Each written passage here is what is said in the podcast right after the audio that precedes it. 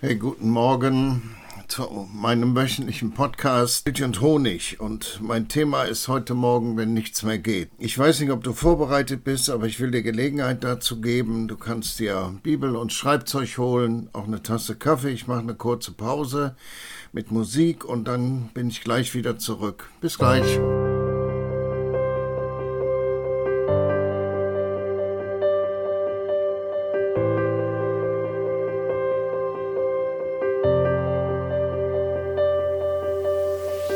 So, da bin ich wieder zu diesem Podcast, wenn nichts mehr geht. Das Thema hängt mir schon ein bisschen länger auf, ähm, auf der Seele, aber heute Morgen war ein Auslöser. Ich bin, heute, ich bin morgens in einem Frühgebet ab 6 Uhr für eine halbe Stunde und äh, heute Morgen war ich mit einem Freund alleine beim Beten und dann erzählte er von einem Arbeitskollegen, der eine Krebsdiagnose bekommen hat. Ja, das ist wohl so gut wie ein Zusammenbruch gewesen für ihn. Und das ist so eine Situation, wo nichts mehr geht. Aber es gibt viele Situationen. Gerade um uns herum scheint alles zusammenzubrechen. Ähm, ich kann mich entsinnen, dass ähm, in meiner Teenagerzeit wir solche Informationen gar nicht hatten. Wir sind durch die Medien sehr oft in der glücklichen Situation, Informationen, Filme, Kommentare, Podcasts über die ganze Welt und aus der ganzen Welt zu bekommen und zu sehen und zu hören. Ich liebe es zum Beispiel, mir Dokus anzugucken über äh, Tiere, über andere Erdteile, über äh, Naturdokus anzuschauen, ähm, zusammen mit meiner Frau. Das empfinde ich als einen Segen dieser, äh, dieser Medien. Aber der Nachteil, den ich empfinde, ist, dass die Medien uns auf den Teller, aufs Frühstücksbrettchen, aufs Abend, auf den Abendbrottisch ähm, und wann immer wir wollen und nicht wollen, alles servieren und schau doch mal rein, da kommt nur Negatives. Medien sind abhängig von den Zuschauerzahlen, von Sensationen, einfach auch weil die Werbung, die dazwischen ist, ihnen dann mehr Geld bringt. Viele von diesen Dingen sind früher vielleicht auch geschehen, aber wir haben sie nicht erfahren, weil die Technik nicht da war, um diese Informationen zu bekommen. Aber heute haben wir sie. Wir hören diese Informationen, wir sehen die Waldbrände, die in diesem Sommer überall sind und Gestern sah ich ähm, in einer kurzen D D Doku, dass dieses Jahr das heißeste Jahr ist im Vergleich zu all den Jahren zurück. Wir hören von den Flutkatastrophen, von den Regenfällen. 500 bis 700 Liter auf den Quadratmeter. Im Vergleich dazu äh, vor zwei Jahren die Katastrophe an der Erft waren ähm, 70 bis 80 Liter. Das hat schon ausgereicht, aber dann kannst du dir vorstellen, wie das geht, wenn du das acht bis zehnfache an Wasser hast. Aber dann kommen auch die Grenzen. Wir hören von Menschen, vielleicht in unserem persönlichen Kreis, vielleicht auch einfach nur durch die Medien von, äh, die leiden unter Long-Covid, die nicht mehr berufstätig sein können, die nicht mehr arbeitsfähig sind, die äh, mit schlimmsten Folgen zu tun haben und viele andere Sachen. Ich will die nicht alle aufzählen, weil das ist ein Podcast für Hoffnung und nicht für Entmutigung. Aber da kommen einfach Grenzen. Vielleicht bist du in so einer Situation, in irgendeinem Bereich deines Lebens, deiner Familie, deines Freundeskreises, Vielleicht bist du eine verantwortliche Person in der Politik, im Sozialen, in einem Unternehmen und da sind einfach Grenzen und du weißt nicht weiter. Ich habe in meinem Leben Situationen erlebt, die über meine Grenzen hinausgingen. Wirklich über meine Grenzen hinaus, wo ich mich am liebsten in die Ecke gelegt hätte, Licht ausgeknipst hätte, Decke über den Kopf und Gott einen guten Mann sein lassen und einfach, ja, wie der, wie der Kölner sagt, was küttert kütt. Aber mir fiel eine Situation ein und die hilft uns vielleicht ein bisschen, äh, zu gucken, wie kommen wir mit diesen Sachen zurecht. In Lukas 15 ist eine Geschichte, die allgemein bekannt ist als der verlorene Sohn. Dieser Sohn, der den Anteil seines Erbes ausgezahlt bekommen hat, der dann gegangen, auf die Piste gegangen ist, um sich ein schönes Leben zu machen und äh, dieses Geld durchgebracht hat mit Frauen, mit Partys, mit falschen Freunden, mit was auch immer und landet am Ende in einem Schweinestall, wo er die Schweine füttert und wo er so einen Hunger hat, dass er Gier hat nach dem ähm, nach diesem Fressen, nach dem, was die Schweine zu fressen bekommen.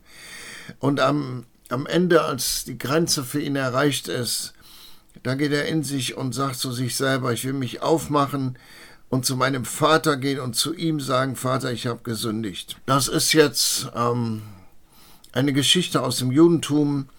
Ich will nicht weiter eingehen darüber, woraus seine, Wund seine Sünde bestand. Aber was ich für interessant halte, ist, dass Jesus in Johannes 16, da lehrt er über den Heiligen Geist. Und da sagt er zu den Jüngern, wenn der Heilige Geist kommt, wird er die Welt überführen von Sünder. So viele haben diesen Vers missverstanden und sind überzeugt und waren überzeugt und sind überzeugt, dass der Heilige Geist einfach von moralischen Dingen überzeugt. Aber ein Vers später, in Johannes 16, Vers 9, erklärt Jesus das und sagt von Sünde, dass sie nicht glauben an mich.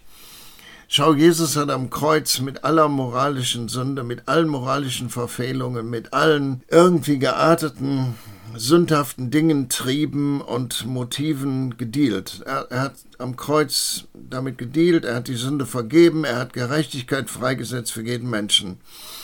Aber die Sünde, von der der Heilige Geist überführt, ist dass Menschen nicht glauben an Jesus und nicht nur Nichtchristen.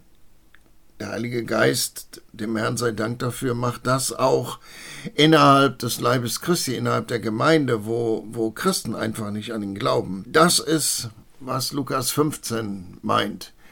Ich will zu meinem Vater sagen, ich habe gesündigt. Wenn du an die Grenzen kommst, an die Grenzen deines Lebens kommst, dann ist es gut zu wissen, dass da jemand ist, der übernatürlich ist.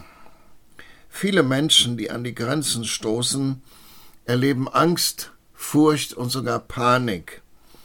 Und dann kommt die Frage auf, wo ist denn Halt? Wo, wo kriege ich denn Halt? Wo ist denn Hoffnung? Wo ist Halt?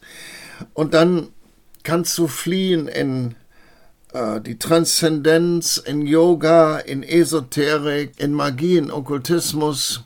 Du hast die Wahl, du bist ein freier Mensch, du kannst wählen. Aber die Frage, die bleibt, die auftaucht und die bleibt, ist, kommst du zur Ruhe? Gehen deine Ängste, geht deine Furcht, geht deine Panik? Und nicht nur kommst du zur Ruhe, sondern hast du wirklichen Frieden in dir. Wirklichen Frieden, dass du ruhen kannst. Hast du das in dir? Wenn du das nicht in dir hast, dann nützt dir auch dein Gehen in in Esoterik, in Yoga, in Religion, Buddhismus, Hinduismus und welche Möglichkeiten es da immer gibt. Aber du kannst Frieden haben, der von außen kommt. Es gibt einen Frieden, der von außen kommt. Und dieser Frieden ist nicht berührt von den Geschehnissen dieser Welt. Dieser Friede ist unabhängig von den Geschehnissen, völlig unabhängig. Ich entsinne mich 2000 äh, 20, als, die, als der Lockdown kam, der erste Lockdown kam, waren wir gerade in Ostafrika, meine Frau und ich. Und das Erste, was eigentlich sehr schnell passierte, war, dass die Fluggesellschaft, mit der wir gereist sind, uns die Rückflugtickets stornierte. Und wir standen da und wussten nicht, wie kommen wir zurück. Wir haben uns dann vor Ort Geld geliehen und haben einen neuen Flug gebucht. Und es dauerte nicht lange, da wurde dieser Flug auch storniert. Und dann haben wir telefoniert nach Deutschland. Jemand hat uns Geld überwiesen und wir haben einen dritten Flug gebucht, der kurze Zeit später auch storniert wurde. In all diesen Situationen war das Erstaunlichste, was ich erlebt habe, tiefer innerer Frieden auch dieses Bewusstsein, ich weiß nicht, wie ich nach Hause komme. Und mein Urlaub grenzt und ich weiß nicht, wie ich nach Hause komme und zurück an meinen Arbeitsplatz. Wir haben dann, wir sind dann zur Botschaft, zur deutschen Botschaft gefahren und dort hat man uns keine Hoffnungen gemacht, hat gesagt, wir planen nicht, da in irgendeiner Form zu helfen. Aber wir empfehlen Ihnen per E-Mail sich einzutragen in eine Liste, eine Liste darüber von den Deutschen, die im Land sind, damit die Botschaft die Information hat.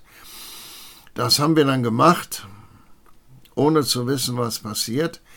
Und ich glaube, ein paar Tage später kam eine E-Mail von der Botschaft. Die Botschaft hat ein, ein Flugzeug geschartert und ähm, zu der Zeit durfte, war kein Flugverkehr mehr. So, der, das Botschaftspersonal hat den Check-in gemacht und wir waren zusammen mit fast 200 weiteren Deutschen, die entweder in, äh, im Land lebten oder äh, die Touristen waren. Und der Flug ging nonstop nach Köln.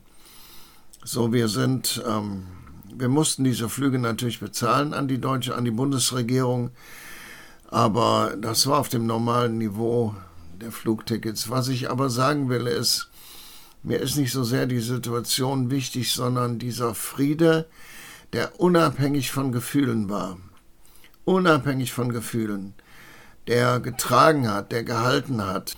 Da, da möcht, das möchte ich dir einfach sagen. Da gibt es jemanden, den die Bibel den Friedefürsten nennt, das ist Jesus.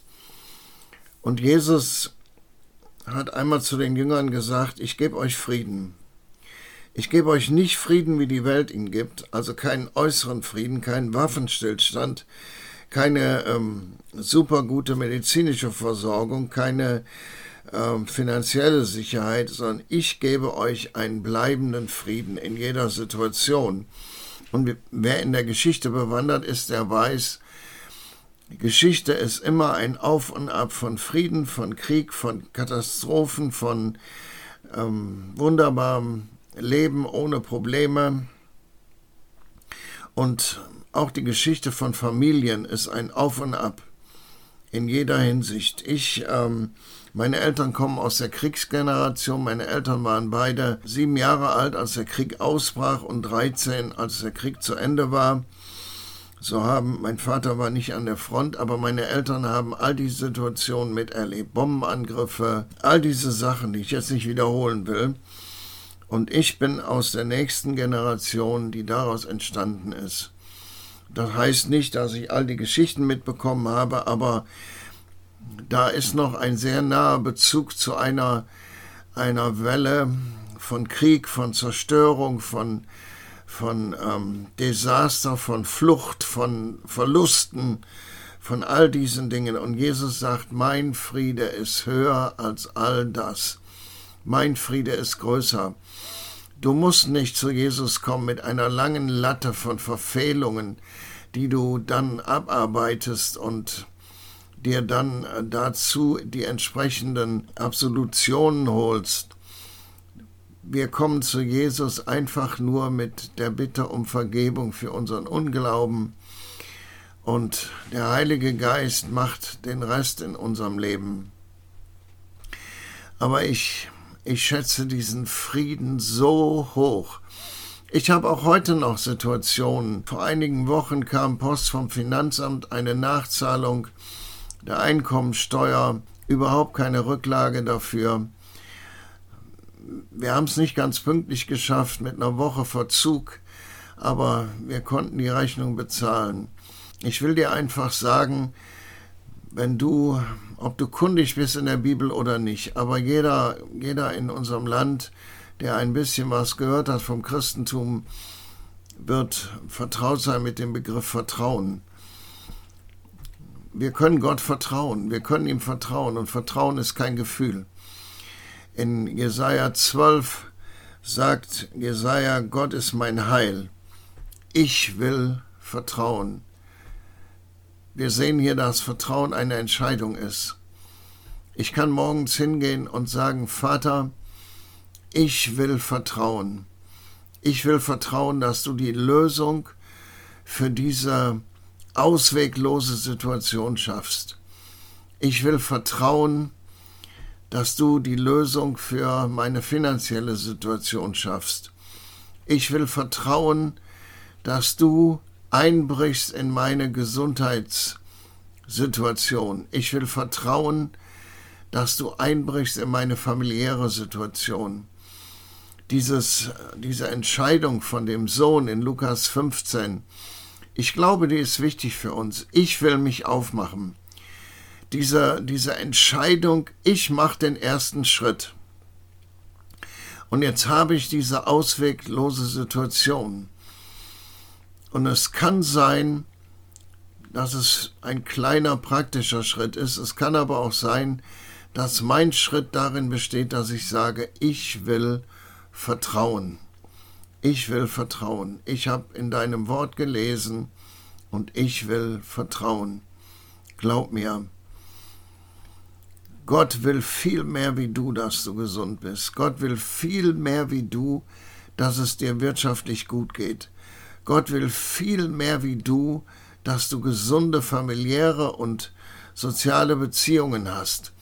Gott will viel mehr wie du, dass deine Firma erfolgreich läuft und viele Menschen ernähren kann und du darüber hinaus dich wirtschaftlich beteiligen kannst an den Nöten deiner Kommune. Gott will viel mehr wie du, dass deine Gemeinde gesund ist und wächst und Menschen gerettet, geheilt und befreit werden. Gott will viel mehr wie du. Gott will all das viel mehr wie du, weil ja Jesus für all diese Sachen bezahlt hat. Und sein Herz ist voller Liebe und brennt dafür, dass unser Thema, wenn nichts mehr geht, sich verändert in ein Alles geht bei Gott. Vater, ich danke dir. Wer immer jetzt hier zuhört, ich kann keinen einzigen sehen, krieg auch vielleicht nie Kontakt, aber du siehst ihn.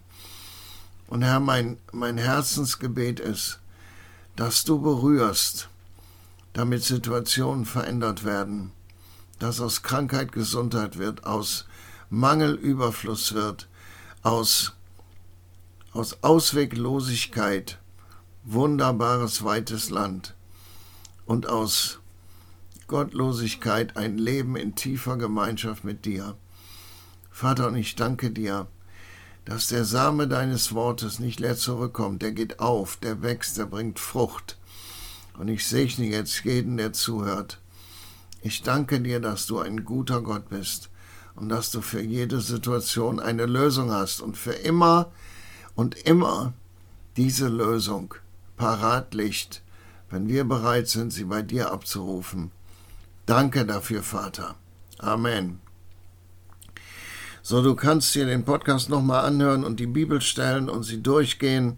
Ich empfehle dir auch für deine Situation Psalm 91, dass du ihn nicht nur oberflächlich liest, sondern vielleicht ruhig durcharbeitest und auch in, in der ersten Person Singular betest. Ich, ich und darüber nachsinnst. Die, dieser, dieser Psalm ist der Psalm von Schutz und Bewahrung von der Seite Gottes für dich. Habe eine gute Woche und erlebe die Gegenwart Gottes. Tschüss.